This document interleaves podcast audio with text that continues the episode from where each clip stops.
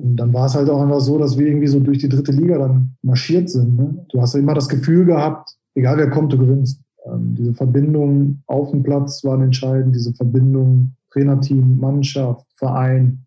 Das war grandios. Brückengeflüster. Der VFL-Podcast der NOZ. Die 99. Herzlich willkommen zum Podcast des VfL Osnabrück. Eine Folge vor der 100, für die hätten wir uns eigentlich was ganz Besonderes überlegen müssen. Jetzt haben wir aber schon eine Folge vor der 100 was ganz Besonderes, denn wenn der neue Trainer des VfL Osnabrück schon zur Verfügung steht, dann warten wir auch keine Woche irgendwie ab, äh, sondern starten direkt. Wir begrüßen am NOZ Podcast Mikrofon Daniel Scherning. Wir heißt mein Kollege Stefan Alberti und ich und wir äh, ja, grüßen aber erstmal in Richtung neuer Trainer. Herr Scherning, wo sind Sie gerade zugeschaltet, von wo aus? Ja, hallo erstmal in die Runde. Schön, dass ich da sein darf. Ich bin hier im äh, Trainerbüro am Trainingsgelände und äh, ja, freue mich auf den Podcast. Erster Eindruck also von der Illushöhe schon verschafft. Wie äh, ist er? Interessant. interessant, wenn Sie interessant sagen, ich meine, Sie sind ja jetzt was anderes gewohnt beim SC Paderborn. Ähm, ist das äh, wirklich so ein Punkt, wo Sie sagen, Mensch, wenn ich hier so die, die, die Verhältnisse sehe und das mit Paderborn vergleiche, ja, das hat schon was, ne? Beschreiben Sie mal dieses interessant. Ja, interessant und charmant. Ne? Ist schon was anderes als in Paderborn, das war mir aber auch klar. Ähm, Paderborn ist da sicherlich top aufgestellt. Ähm, ich wusste aber, was auf mich zukommt und ähm, ich finde es charmant und interessant hier. Es ist sehr viel Nähe da. Ähm, dann auch zu den Spielern und zu den Mitarbeitern, die hier ähm, vor Ort sind. Und Fußballplätze gibt es auch. Also was will man mehr? Die Basics sind, sind also gegeben. Äh, wir haben uns gedacht, wir äh, gliedern das Ganze mal so ein bisschen in drei Teile. Ähm, reden als erstes über den ähm, Menschen und Fußballer Daniel Scherning, gehen dann natürlich auf äh, die Trainerkarriere mit Schwerpunkt Paderborn ein und am Ende sprechen wir über den VfL und ja, möglicherweise, was so die ersten Schritte sind in Ihrer Arbeit jetzt hier. Fangen wir doch mal ganz einfach an, Herr Scherning. Wie sind Sie denn zum Fußball gekommen überhaupt als Kind? Wie ist das passiert, dass Sie der Fußballvirus gepackt hat? Ui, glaube wie jeder. Erstmal im Garten mit, äh, mit Brüdern und äh, dem Vater und dann, ja, ich glaube 1990 war es, dann äh, in meinem Stadtteil von Paderborn, dann äh, beim SV Heide, äh, das erste Mal zum Training gegangen und dann dort die ersten Schritte in den Mannschaften gemacht, bevor ich dann 96 war es, ich glaube mit 13 zum damaligen TUS Paderborn Neuhaus, also dem Vorgängerverein vom SC Paderborn gewechselt bin und dann dort äh, ja, alle Jugendmannschaften bis zur U19 durchlaufen habe, oft äh, immer Kapitän war und dann in den Profikader gekommen bin. Das waren so meine ersten Schritte ähm, im Fußball. Mhm. Also total, eigentlich total uninteressant. Oh, gar nicht. Die Frage ist ja immer, ähm, wie kam es? Also gab es irgendwie aus der Familie, gab es einen Vater, der gekickt hat, der so ein bisschen prägend war? Nee, Vater gar nicht, aber die beiden älteren Brüder, die waren ja auch sehr gut, muss ich sagen. Deutlich besser als ich, obwohl ich da auch am höchsten aus der Familie gespielt habe. Aber ja klar, wenn die beiden älteren Brüder dann jedes Mal im Garten kicken und du wächst da auf, dann ist es schwierig, so einen Ball aus dem Weg zu gehen äh, und was anderes zu machen. Und dann wächst man da ja mehr oder weniger so ein bisschen rein und ähm, ist dann auch jeden Tag irgendwo auf dem, auf dem Feld gewesen, auf dem Platz gewesen diese Ursprünge des Fußballs, die es ja damals gab, äh, heute nicht mehr ganz so häufig irgendwo da sind, weil es natürlich andere Interessen gibt für die Jugendlichen. Und die haben wir ja alle noch mitgemacht. Mhm. Wie weit sind die anderen beiden gekommen? Oh, Landesliga? Maximal, würde ich jetzt sagen. Aber deutlich mehr Talent als ich. War dann bei Ihnen sofort klar, dass, dass Sie, wenn dann, äh, Ihren Fußballweg als Stürmer gehen oder sag mal, im Bereich Torwart, Abwehr oder so, da waren Sie nicht für geeignet? Nee, also wenn du den Ball am Fuß hast, dann willst du auch auf dem Platz stehen, nicht als Torwart da irgendwie spielen. Also ja, mich, mich hat es immer, also, warum gehst du als Kind auf den Platz, willst Tore machen? Dann bin ich halt irgendwie relativ weit vorne da angefangen, wo man Tore erzielen kann oder am ehesten Tore erzielen kann, wo der Weg zum Tor sehr nah ist. Das war dann halt der Stürmer und äh, ja, dann muss ich sagen, dann bin ich aber auch im Laufe meiner Zeit auch, auch links, linkes Mittelfeld, links hinten, auch mal zwischendurch zentrales Mittelfeld. Also irgendwie habe ich dann auch relativ viel, viele Positionen irgendwie mal zwischendurch gespielt. Wenn Sie mit Ihren Brüdern gespielt haben, wer waren Sie denn da immer? Wem haben Sie da nachgeeifert? Da werden ja oft so Rollen verteilt, so von großen Fußballern. Muss ich sagen, weiß ich jetzt gar nicht mehr. Ähm, ich weiß aber, dass mich äh, ja ähm, damals 1990, da war ja die, die, die Weltmeisterschaft der Titel, ähm, glaub, an die Breme damals das, das Tor, ne? Ähm, ja, genau. Und das waren so die Spieler oder der Spieler meines Bruders, wenn mein Bruder dann auch eher so tick defensiver orientiert war. Ähm, aber wen ich da jetzt äh, nachgemacht, ich weiß noch, Roberto Baggio war so ein Thema dann irgendwann, ich weiß aber nicht ganz genau, ob das schon 90 war, ich glaube ein bisschen später. Ähm, ja, das war natürlich damals so die, die üblichen Verdächtigen, die man dann auch gut fand. So 90 oder Völler, Völler und Klinsmann im Sturm.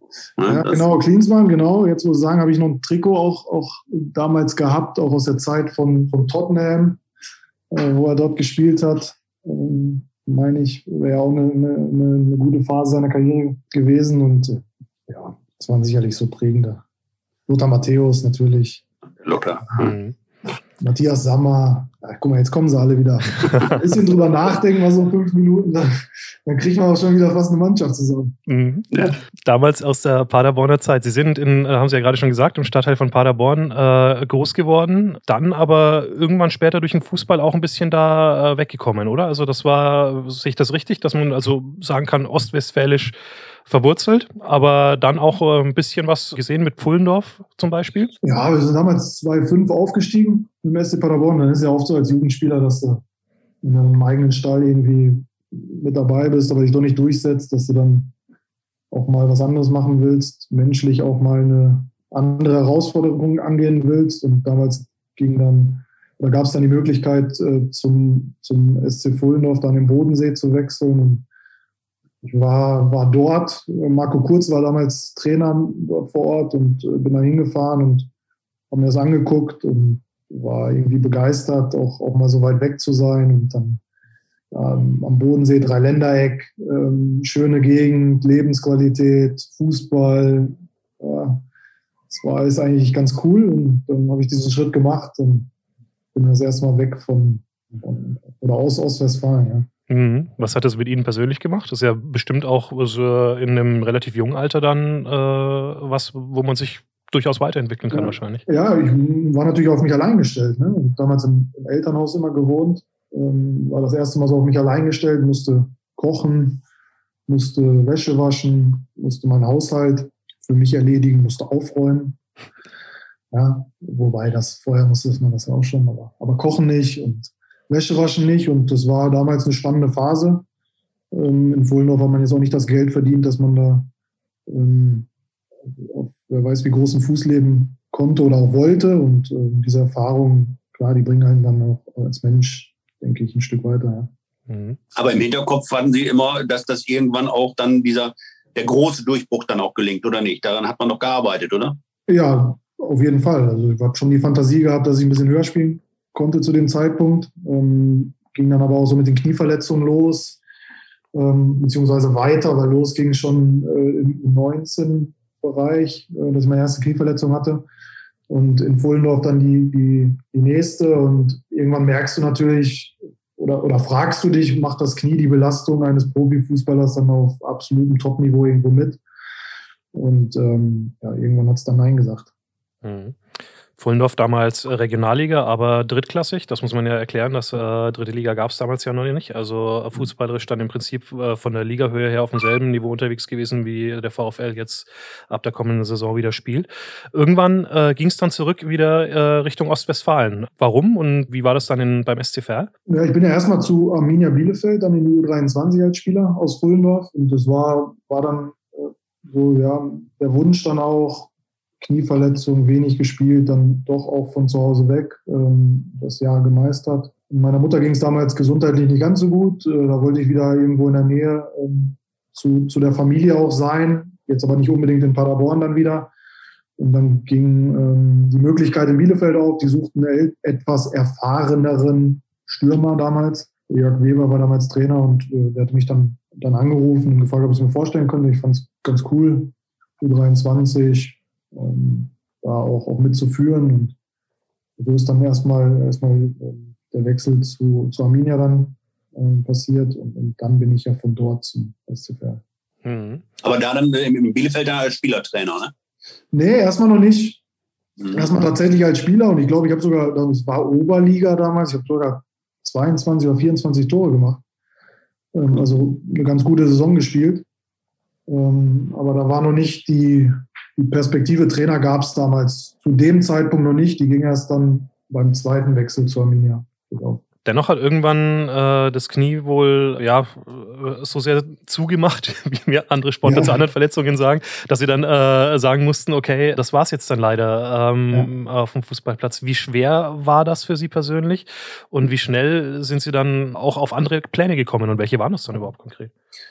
Ja, gut, das war natürlich eine Phase, wo du dir schon mal Gedanken machst, okay, wenn du jetzt nicht bis 35 irgendwie spielst, musst du mal schon irgendwie dir Gedanken machen, was, was anderes zu tun beim BWL-Studium damals begonnen, habe das aber nach ein, nach ein paar Semestern abgebrochen, habe dann Sportmanagement äh, parallel studiert, ähm, das auch durchgezogen und ähm, ja, das war eine brutale Erfahrung. Ich war damals auf Schalke, Spieler im U23-Bereich ähm, oder im U23-Kader und bin dann zum Mannschaftsarzt hoch, äh, zu den Profis und äh, hat sich die Bilder angeguckt und hat gesagt, okay, wäre schön, wenn du, wenn du wirklich mit deinen Kindern später nochmal im Garten Fußball spielen willst, ähm, dass du nicht unbedingt das Leistungsfußball weitermachst, weil dein Knie sieht nicht mehr ganz so gut aus, wenn man da mal reinguckt.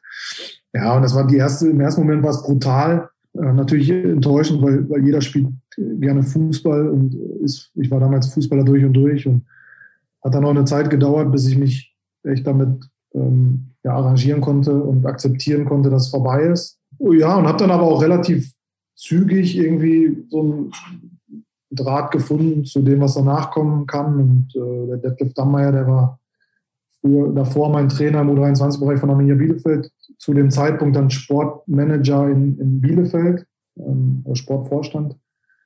Und hat dann, wir haben dann Kontakt gehabt und dann ging es um eine Scouting-Aufgabe, wo er sagt, ich weiß, wie du über Fußball denkst. Ich, ist gut, wie, wie du deine Herangehensweise da ist und ähm, kannst dir vorstellen, für uns zu arbeiten. Und dann habe ich natürlich spontan zugesagt. Aber es war schon für Sie klar, dass das ähm, außerhalb einer aktiven Karriere etwas mit Sport oder, oder Fußball zu tun haben sollte. Dass, dass Sie jetzt in eine völlig andere Richtung als Handwerker oder sonst wie äh, Steffen Baumgart, dem, über den wir ja. gleich auch nochmal reden werden, der hat ja Kfz-Mechaniker gelernt. Ne? Nee, das war, war, war Wunsch. Klar war es natürlich nicht, weil es ist ja auch kein Wunschkonzert dann irgendwie. Du kannst ja erst nicht aussuchen, ähm, da zu arbeiten, aber es war schon mein Wunsch und ja, ich habe auch, wie gesagt, ein Sportmanagement-Studium ja nicht gemacht, damit ich irgendwie dann Handwerker ähm, sein kann. Und ich glaube, ich kann das auch nicht. Meine Frau, meine Frau wird das bestätigen. Ähm, der Wille ist da, aber die Qualität nicht ganz so. Und also Nagel in die Wand, Nagel in die Wand kriegen Sie ja, nicht. Nein, das kriege ich hin. Das kriege ich hin. Ich habe sogar ein Gartenhaus aufgebaut. Also, das, aber dann hört schon auf. Und ähm, ja, das war klar, dass ich da echt gerne im Fußball arbeiten möchte, aber noch nicht so sicher war, welche Richtung Scouting, sportliche Leitung oder sportlicher Bereich oder dann Trainer. Das hat sich dann im Laufe der, der Zeit danach erst entwickelt. Mhm. Wie war es konkret? Also war es erst äh, Scout und dann irgendwann ja. ging es in Richtung äh, zweite Mannschaft in Bielefeld, ne? Ja, genau. Der, der Jörg Böhme, damaliger Co-Trainer der U23, wurde dann hochgezogen. Ich glaube, Ernst Middendorf war Trainer der Profimannschaft, der braucht einen Co-Trainer. Dadurch wird dann diese Position U23 Co-Trainer frei und die haben ja gefragt, haben gesagt, dass sie mir äh, auch eine einen guten Mann auf dem Platz äh, sehen würden. Und ich habe dann direkt zugesagt und habe dann wirklich so das Gefühl entwickelt, ja, Trainer zu sein, mhm. auf dem mhm. Platz stehen zu wollen, den Rasen zu riechen, mit Jungs zu arbeiten. Ähm, das war dann eigentlich vom ersten Moment an so äh, mir, mir dann klar. Mhm. Das ist es dann, okay. Wie war es denn, das erste Mal vor so einer Truppe zu stehen von Jungs, die ja durchaus ambitioniert sind in so einer zweiten von, von Arminia Bielefeld? Ich glaube, alles Neue ist erstmal aufregend, ähm, spannend und man muss da auch erstmal reinfinden, dann vor einer Mannschaft, vor einer Gruppe zu stehen, ähm, das, was man sagen will, rüberbringen zu können, glaube ich, wichtig für einen Trainer. Und, ähm, ja, ich habe hab mir dann, äh, ja, oder habe dann einfach auch ausprobiert. Ne? Habe dann sicherlich auch Fehler gemacht und äh, vielleicht auch das eine oder andere ganz okay gemacht. Und dann entwickelst du ja so einen Weg für dich, wie du, wie du Fußball siehst, wie du arbeiten willst. Und äh, ist ja wie beim Spieler, es ist auch, auch da eine Entwicklung, die, glaube ich, bei jedem Trainer dann auch irgendwo wichtig ist und erkennbar ist. Wenn Sie sagen, habt Fehler gemacht, dann was geht Ihnen da bei, bei Fehler als erstes so durch den Kopf? Was würden Sie heute anders machen? Ja, mache ich ja schon. Also sind ganz einfache Dinge wie Übungen auf dem Platz. Du probierst dich ja aus. Du, du, hast ja eine Idee von Fußball und denkst dir, okay, was für eine Übung kann dann zu dem und dem Prinzip passen? Und da sind ja sicherlich ganz gute Übungen dann auch irgendwo bei gewesen, die ich immer noch irgendwo ähm, dann, dann jetzt äh, trainieren will. Aber dann waren natürlich auch Dinge dabei, da hast du gedacht, okay, wahrscheinlich die ähm, ähm, meine Tante besser gemacht in dem Moment. Also, das waren, war der Beginn in Bielefeld ab 2012. Vier Jahre später ging es dann wieder zurück zu den Wurzeln, kann man sagen, zum SC Paderborn. Ja. Was hat da den äh, Ausschlag dafür gegeben? Ja, den Kontakt gab es schon während meines letzten Vertragsjahres in Bielefeld. Ich hatte relativ früh am Anfang der Saison kommuniziert, dass ich aufhören will zum zur neuen Saison als U23-Trainer, weil das auch äh, eine, eine, eine, intensive Aufgabe ist, wenn du so zwischen den Mannschaften hängst. U19 wird dann immer wichtiger, Profis, klar, dann hast du viele Spieler, die integrieren musst, musst jedes Jahr eine neue Mannschaft aufbauen. Ich habe dann gesagt, okay, ich will es nicht mehr. Ähm, und in dem Jahr gab es dann schon den ersten Kontakt ähm, zu Paderborn als Co-Trainer anzufangen unter René Müller, weil Feldhoff von dort nach Bremen ging, die Position frei wurde. Und da ging es aber noch nicht, weil es finanziell ähm, der Verein damals oder dem Verein nicht gut ging. Und dann im Dezember, ich glaube, Nikolaus 2016, ähm, gab es dann die nächste Möglichkeit, äh, zurückzugehen. Dann mit Herrn Finke auch, der damals als Präsident wieder vorgestellt wurde. Dadurch natürlich auch ein paar andere finanzielle Möglichkeiten irgendwo da waren. Und äh, ja, ich habe mich dann mit Stefan Emmerling getroffen und äh, sofort gemerkt, dass das passt und dass wir da ähm, auch gleiche Ansätze haben und sind dann ja beide dann auch ähm, zum Glück dort vorgestellt worden. Mhm. Wie merkt man sowas, ob sowas passt? Also spricht man dann über Fußballphilosophie oder beschnuppert man sich als Mensch? Ist es beides? Was ist es? Ja, ich glaube, dass, ähm, dass man sich beschnuppern muss als Mensch. Gar keine Frage. Du musst ja merken, okay, ist da irgendwie eine Grundsympathie? Ist da, kann das passen? Ähm, auch wenn man das sicherlich nicht immer nach dem ersten Gespräch sofort beurteilen kann, aber wir haben uns dann auch zweimal getroffen und in kurzen Abständen noch ein drittes Mal. Ich habe dann eine Analyse vorbereitet, wie ich den Kader sehe, wie ich, ähm, welche Punkte ich, an welchen Punkten ich ansetzen würde. Und da haben wir schon gemerkt, dass das so relativ deckungsgleich war. Und äh, mit der Analyse ist er dann auch, auch zu den Verantwortlichen und wurde dann als Cheftrainer ausgewählt und dann ging oder kam eins zum anderen. Dann ging es los. Dritte Liga damals, 2016 ab Nikolaus, eine äh, im Nachhinein äh, wilde Saison, die auch speziell geendet hat, äh, kommen wir gleich noch zu. Zuvor muss es ja dann noch zum, müssen wir noch über den Wechsel sprechen, weil Sie haben unter Stefan Emmerling angefangen, sind aber dann dabei geblieben, als es den äh, Wechsel auf der Cheftrainerposition zum, zu Steffen Baumgart äh, gab. Mhm. Wie haben Sie die Zeit in Erinnerung? Ja, erstmal sind wir gestartet, Münster, Osnabrück, beide Spiele gewonnen mit Stefan Emmerling vor Weihnachten. Und dann wurde so ein bisschen, wurden die Pläne, die wir hatten für den Winter, für die Transferperiode, die wurden dann so ein bisschen über den Haufen geworfen, weil wir gedacht haben, okay, kriegen wir das hin mit der Mannschaft, dann kriegen wir es doch hin mit der Mannschaft, dann haben wir uns ein bisschen blenden lassen. Und dann kam ja so äh, zwischen, also Februar, März, äh, März vor allen Dingen eine sehr, sehr schlechte Phase, wo wir relativ viele Spiele am Stück verloren haben. Und dann ja, kam der Wechsel nochmal von Stefan Emmerling zu Steffen Baumgart. Und ich kann mich noch ganz genau an den ersten Tag von Steffen da erinnern. Er kam ins Trainerbüro rein, Tür auf. Hallo, ich bin Steffen Baumgart. Ähm, ich bin jetzt der neue Trainer hier. Und dann haben wir uns äh, eine halbe Stunde Zeit genommen, uns im Büro gesetzt und er hat mir dann verdeutlicht, wie wichtig ich ihm bin, wo wir uns nicht kannten. Und ähm, wir haben dann eigentlich von Tag eins an super zusammengearbeitet. Und ähm, glaube, die Erfolge, die dann auch nachher kamen, bestätigen das ja auch die Zusammenarbeit dann insgesamt gelaufen ist. Hm. Es ging aus der dritten Liga bis in die Bundesliga. Wenn es dumm gelaufen wäre, wäre es aber sogar in die vierte Liga gegangen. Mhm. Ähm, wir erinnern uns alle an den letzten Spieltag dieser Saison, ähm, Sommer 2017, ein 0 zu 0 in Osnabrück. Danach mhm. äh, kam raus, dass es Verdachtsfälle gab zur Spielmanipulation, genau was diese Partie betrifft, rund um den Osnabrücker Tobias Willers. Das ist ein mhm. Punkt, den Steffen Baumgart jetzt ganz aktuell beim Spiel äh, des VfL in Paderborn ja auch nochmal benutzt hat, um ihre Mannschaft zu motivieren. Also offizielle Ansage, da gibt es noch äh, eine alte offene Rechnung. Sehen Sie das genauso und wie haben Sie das damals erlebt beim VfL, durch dieses, äh, also dann sportlich abzusteigen, auch durch diese Umstände? Ich glaube, das war ist mal der zentrale Punkt, dass wir es halt nicht geschafft haben, in Osnabrück zu gewinnen. Das muss man ja sagen. Also, wir hatten selbst in der Hand, hätten mit einem Sieg es äh, sportlich geschafft und haben ja durch das 0-0 dann erst Bremen die Möglichkeit gegeben, auch in der Liga zu bleiben. So, das war natürlich eine brutale Enttäuschung, weil wir einfach mit der, mit dem Anspruch äh, nach Osnabrück gefahren sind, um das Spiel zu gewinnen ähm, und dann auch in der Liga zu bleiben. So, danach wurden ja diese, diese äh, Nebengeräusche da irgendwo ein bisschen, ein bisschen lauter. Ja, das war ja dann auch relativ schnell auch irgendwo dann wieder kein Thema. Ähm, und ja, durch den Lizenzentzug von 60 sind wir trotzdem in der Liga geblieben. Ja, ich, also Steffen ist natürlich ein emotionaler Typ, äh, der auch solche Dinge dann nicht vergisst. Ich, ich ähm, muss sagen, es, Dinge verändern sich ja. Wir sind jetzt irgendwie dann noch vier Jahre später und, und spielen hier.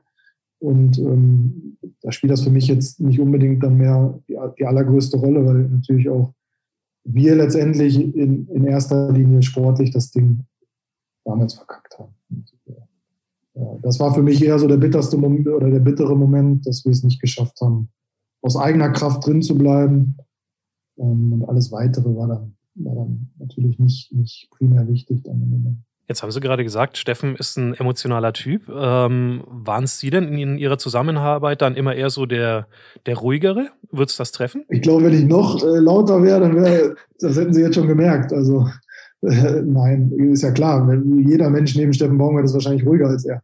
Ähm, ja, also wir haben uns, glaube ich, sehr, sehr gut ergänzt, ähm, weil Steffen viel über seine Emotionalität und äh, seine Ansprache und seinen Willen auch in die Mannschaft äh, rein, reingebracht hat. Ähm, ich bin auf eine andere Art emotional. Ähm, ich laufe nicht rechts, links äh, an der Coachingzone vorbei und, und, muss da jedes Mal vom Linienrichter eingefangen werden. Ähm, aber trotzdem bin ich emotional und ähm, habe da auch meine Ansätze der Emotionalität immer wieder reingebracht, auch in die Mannschaft gebracht. Aber es ist auch natürlich auch wichtig für, für einen Trainertyp wie Steffen, dass er neben sich Leute hat, die dann natürlich auch viel ja, viel entwickeln und viel ähm, auch, auch, auch helfen, in Anführungsstrichen, dass bestimmte Dinge dann einfach auch in der Spur bleiben. Und wir haben uns da insgesamt in den ganzen Trainerteam, da sind nicht nur Steffen Baumgart und Daniel Scherning zu nennen, dann gibt es auch noch andere Mitglieder, die mindestens genauso viel, viel Anteil an, an der ganzen Erfolgsgeschichte da hatten. Ähm, und das hat einfach super harmoniert und gepasst. Ich kann mir auch vorstellen, dass äh, bei einem Typ wie Steffen Baumgart ähm, da kann es auch mal so zwischendurch richtig rumsen. Ne? Und äh, dass sie sich dann so richtig in die, in die, in die Wolle bekommen und äh, dann ist das aber, auch weil er wieder der Typ ist, schnell wieder vergessen. Oder sehe ich das falsch? Ja, weil wir beide auch so sind. Also wir sagen, oder wir haben beide immer unsere Meinung gesagt.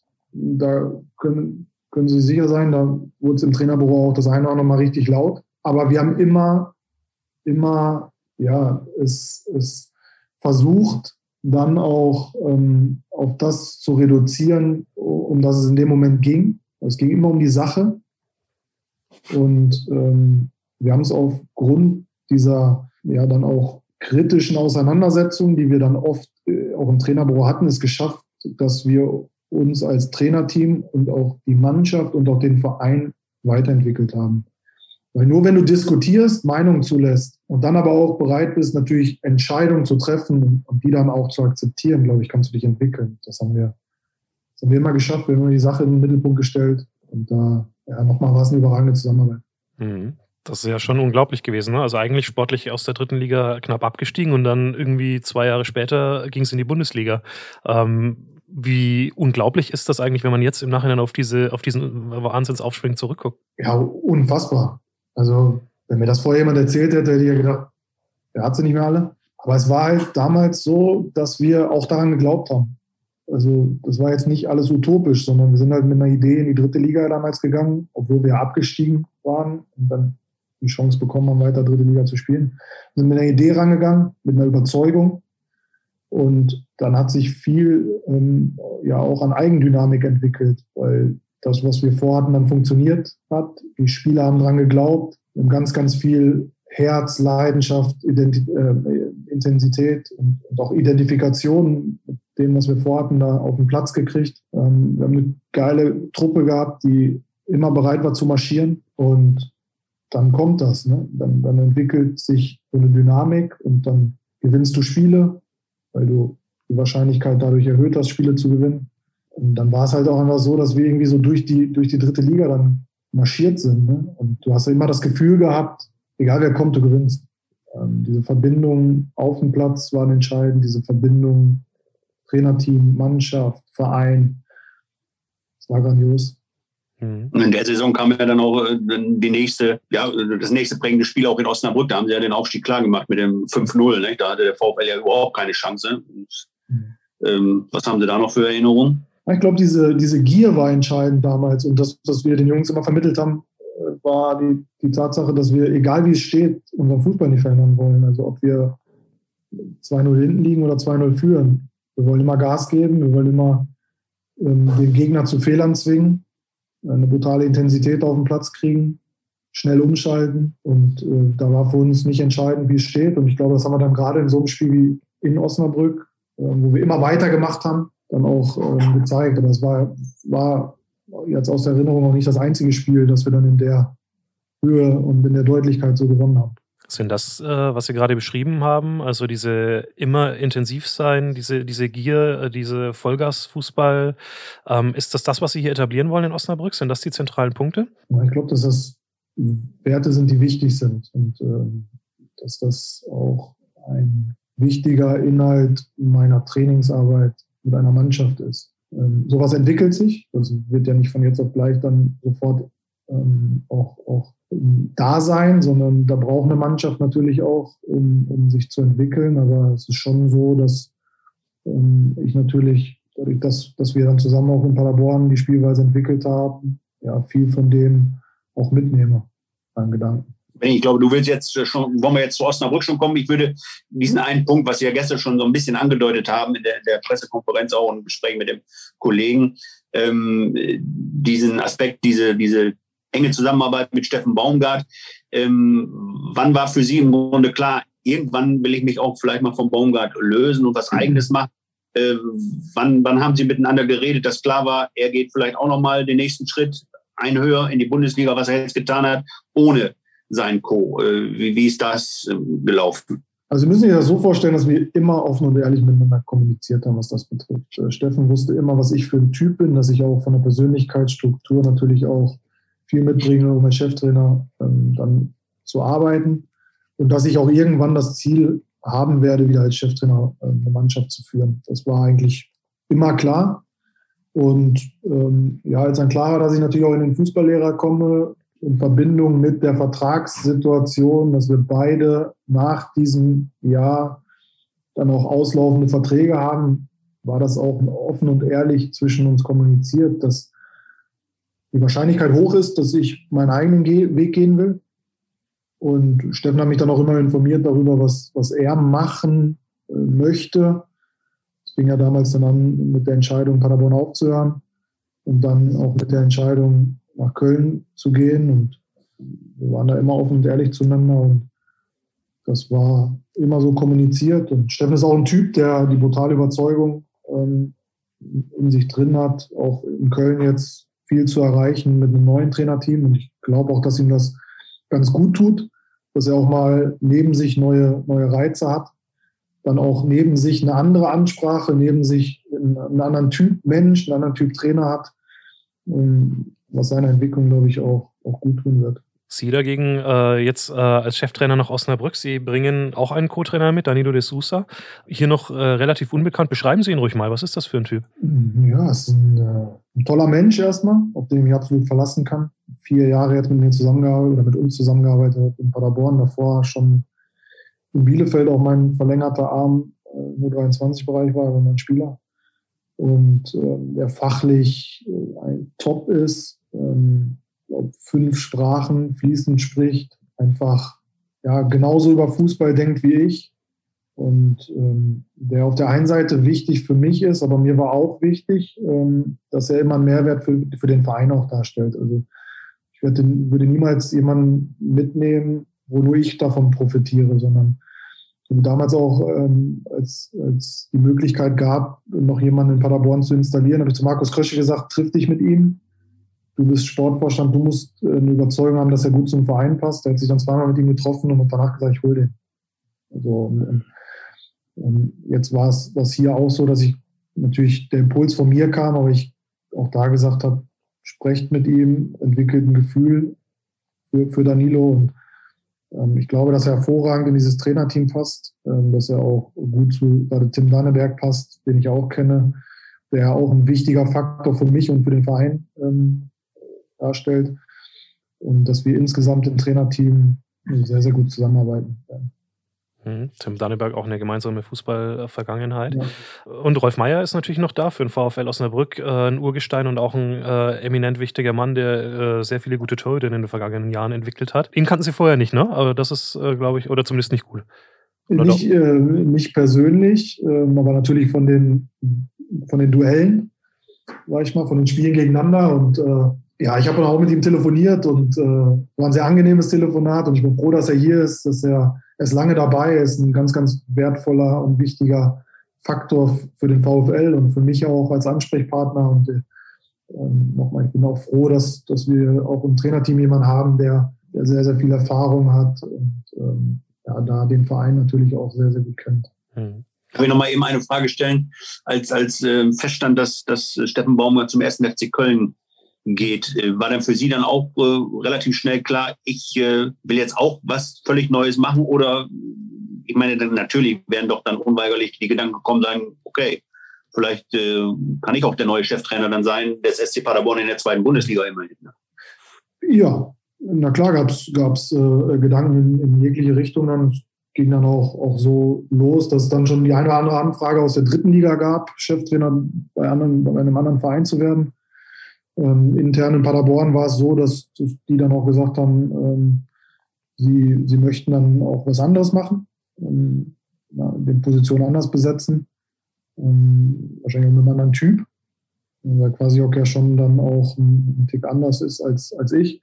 Und ähm, ja, wie gesagt, es gab dann die eine, eine oder andere Möglichkeit, in der dritten Liga als Cheftrainer anzufangen. Und ähm, ich habe dann ja auch die eine oder andere Sache dann abgelehnt und äh, nicht, nicht machen wollen, weil ich von einer, von so einer oder an dem Punkt, an dem ich war, ich musste ein Gefühl dafür haben, ich musste hundertprozentig überzeugt sein. Und ähm, das war ich vom ersten Moment an hier in Osnabrück und deswegen habe ich mich auch bewusst dafür entschieden, diesen Schritt zu gehen. Wie werden Sie die Arbeit aufteilen im Trainerteam jetzt? Also sind die alle, die wir jetzt genannt haben, äh, wird da auf Augenhöhe gearbeitet oder sind Sie dann so jemand, der sagt, ich habe so ein bisschen Richtlinienkompetenz? Wie kann man sich das vorstellen im Alltag?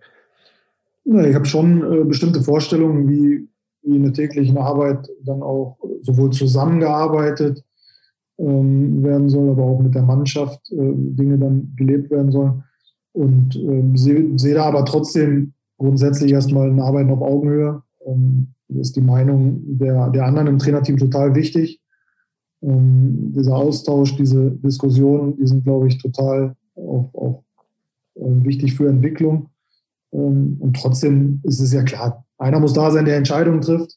Und äh, das bin ich und äh, dessen bin ich mir auch bewusst und das werde ich auch tun. Gut, Sie sagten ja eingangs, äh, dass Sie im Trainerbüro jetzt sitzen an der Erlusshöhe. Das heißt, äh, Sie sind fleißig am, am äh, Kaderbast. Äh, jetzt gerade nicht, aber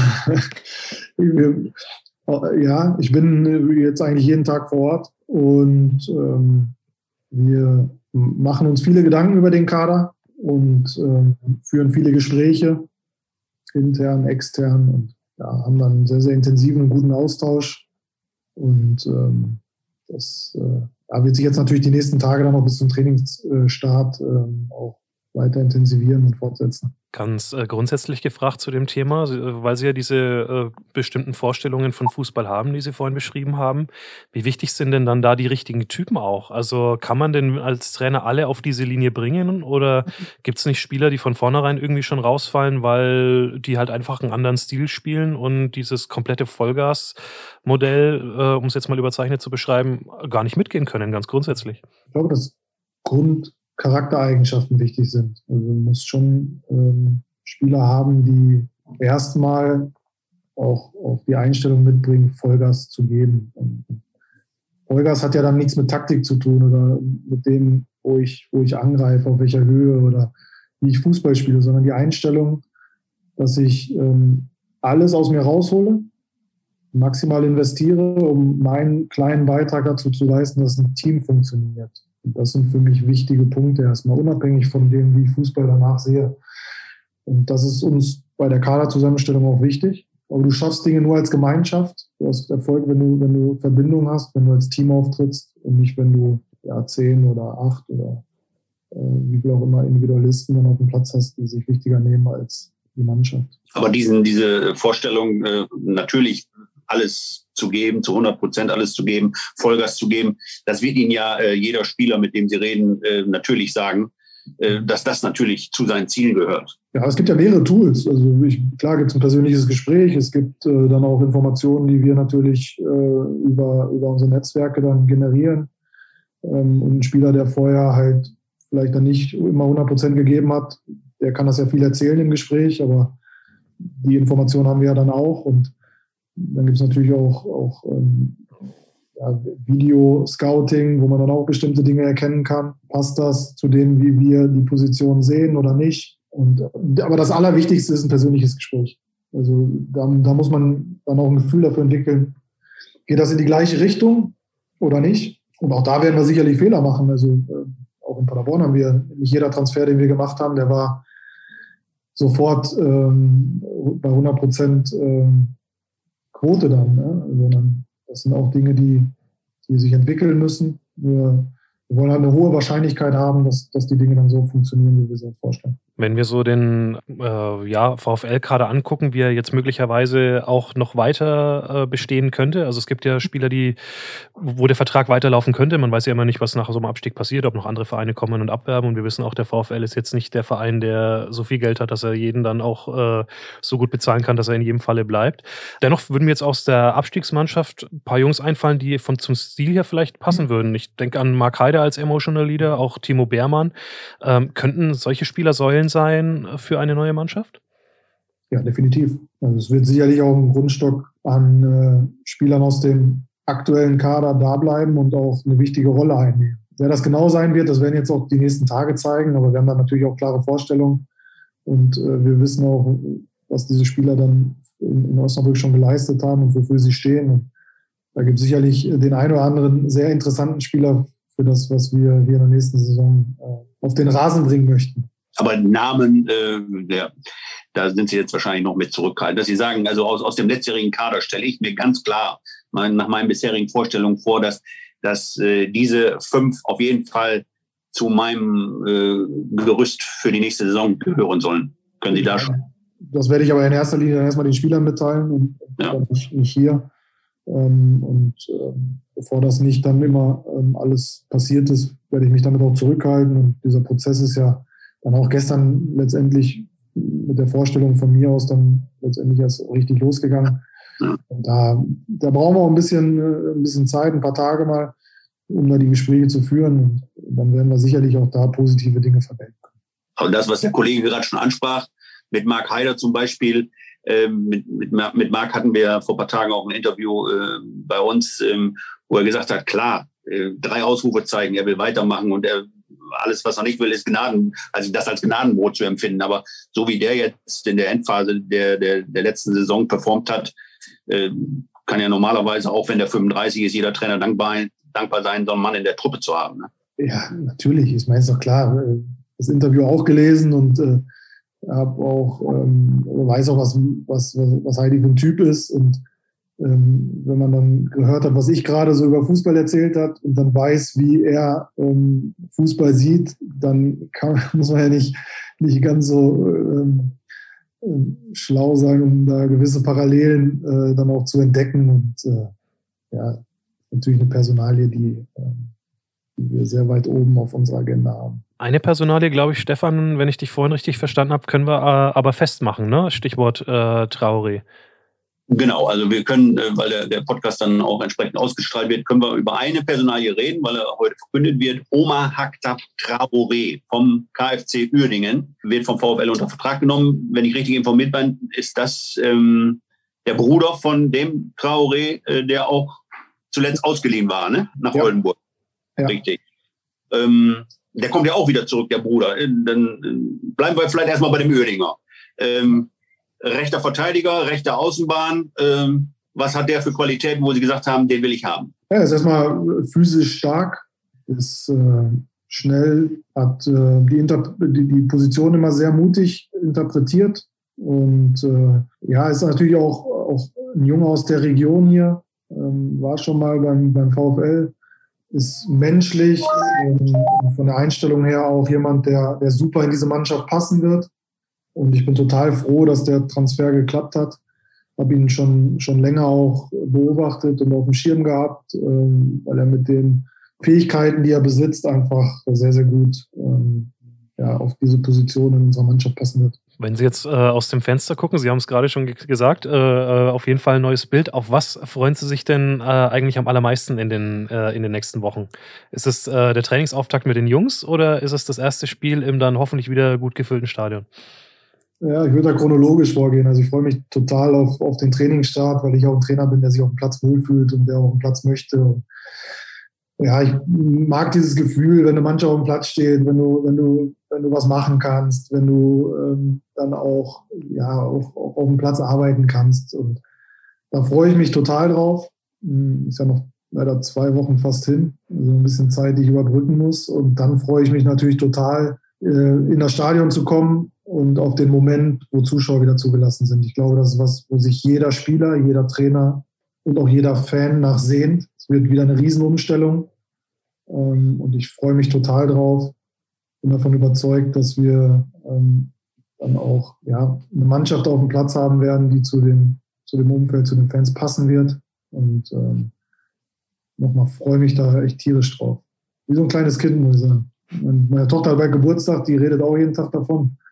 Ähm, so ähnlich geht es mir dann, wenn ich so an, an, an das denke, was da vor uns liegt. Hm, also die kommt dann auch ins Stadion. Ja, die habe ich gestern, nachdem sie mich da in der PK gesehen haben, haben sie mich bei FaceTime nachher angerufen und haben auch schon das Einlauflied gesungen, ähm, haben äh, sich ein paar YouTube-Videos angeguckt und sind total begeistert äh, von den Fans, ja. Nochmal zu der Kaderplanung, wenn Sie sagen, so 21. Juni ist ja der offizielle Trainingsstart sind Sie eher so vom, vom Typ her derjenige, der sagt, so am 21. Juni will ich im Grunde auch den Kader so weit wie möglich stehen haben, um die komplette Vorbereitung damit dann auch durchzuziehen. Aber oder wird das auch rein aus, aus organisatorischen Gründen, Corona und so weiter, wird es wahrscheinlich schwierig sein, was, was die, die, die Wechselperiode anbetrifft, oder? Ja, also ich gehe nicht davon aus, dass wir am 21. Juni äh, alle Spieler auf dem Platz haben werden. Das kann ich mir nicht vorstellen, das ist aber auch völlig okay. Und ähm, wir müssen natürlich jetzt gucken, dass wir eine Basis legen, dass wir einen Grundstock ähm, dann auch in der Mannschaft einfach zum, zum Trainingsauftakt da haben und dann ähm, ist es auch kein Problem, wenn man dann nur punktuell ergänzt und, und auch verstärkt. Ja, eine Halbzeit mit Daniel Scherning ist vorbei. Wir betreten die Nachspielzeit. Vielleicht noch eine so ein bisschen grundsätzlichere Frage. Sie, gerade weil die Infrastruktur beim VfL auch schon anklang. Ähm, mhm. Sie haben sicherlich mitgekriegt, dass äh, ein neues Trainingszentrum insofern in der Mache ist, dass äh, es kommen soll. Der Verein hofft natürlich möglichst schnell und idealerweise auch so, dass man im Winter vielleicht ein bisschen besser äh, trainieren kann. Stichwort beheizter Platz, als es im letzten, in den letzten Jahren hier der Fall war. Wie wichtig ist für Sie denn als Cheftrainer dieses Thema? Ja, ist schon wichtig. Ich glaube, dass eine gute Infrastruktur ähm, auch wichtig ist, um ja, einen Verein, eine Mannschaft zu entwickeln und dann auch, ähm, auch ein, wichtiger Faktor für, für Erfolg ist. Das hat man in Paderborn ja auch gesehen, äh, dass wir unheimlich von diesem neuen Trainingsgelände profitiert haben und sehr, sehr gute Möglichkeiten äh, in den vier Jahren gehabt. Und die waren natürlich auch entscheidend dafür, dass wir Erfolg hatten. Aber ich weiß natürlich auch, dass es nicht von jetzt auf gleich geht, dass es Prozesse sind und dass da auch, ähm, glaube ich, ja, Leute am Werk sind, äh, die, die, davon dann auch ähm, sehr, sehr viel verstehen und da auch diese Prozesse möglichst schnell auf den Weg oder in die richtige Richtung lenken wollen. Mit welcher Idee gehen Sie denn hier an den Start? Äh, Sie sprachen vorhin davon, dass äh, als äh, Sie gerade nochmal äh, aufgrund des Lizenzentzugs für die 60er in der dritten Liga gestartet sind, mit einer klaren Idee nach oben zu gehen. Wie sieht denn die, die Idee, die Vision für den VfL jetzt äh, in den nächsten Jahren für Sie aus? Ich glaube, es macht jetzt wenig Sinn, sich über, über, ähm, über, ja, über eine Zeit zu unterhalten, die, die weit in der Ferne liegt. Also wir, wir müssen jetzt schauen, dass wir, glaube ich, erstmal im Hier und Jetzt bleiben, dass wir versuchen, jetzt eine gute Mannschaft an den Start zu kriegen, dass wir auch eine charakterlich gute Mannschaft auf den Platz bekommen, die viele, viele Werte dann auch ähm, irgendwo mitträgt, die, für die der VfL auch stehen soll. Dann wird, wird sich ähm, alles weitere auch, denke ich, von alleine entwickeln. Aber ich bin kein Freund davon, weit in die Zukunft zu schauen, weil ähm, letztendlich ist es auch klar, dass du im Profifußball dann irgendwo Spiele gewinnen musst. Und ähm, das ist erstmal jetzt unsere erste Aufgabe. Kaderplanung, Mannschaftsentwicklung und dann die Jungs auf dem Platz kennenzulernen und uns als Team da ähm, auch, auch weiterzuentwickeln. Okay, dann sagen wir ganz, ganz herzlichen Dank für die ersten 48 Minuten an Daniel Scherning, neuen Trainer des VfL Osnabrück. Wünschen auch bestimmt mit Zustimmung aus dem Herzen vieler Fans äh, viel Erfolg äh, bei den äh, kommenden anstehenden Aufgaben, sowohl bei der Kaderplanung als natürlich dann auch in der dritten Liga. Das war das Brückengeflüster Folge 99. Die Messlatte für die Folge 100 hat Daniel Scherning hochgelegt. Mal schauen, ob wir sie halten können. Zu hören wie immer bei Spotify, Apple Podcasts, Deezer und natürlich auf noz.de für alle, die den klassischen Weg gehen wollen. Wir pfeifen ab und hören uns gerne nächste Woche wieder zum Podcast des VfL Osnabrück. Bleiben Sie gesund. Bis bald und tschüss. Dankeschön. Ciao.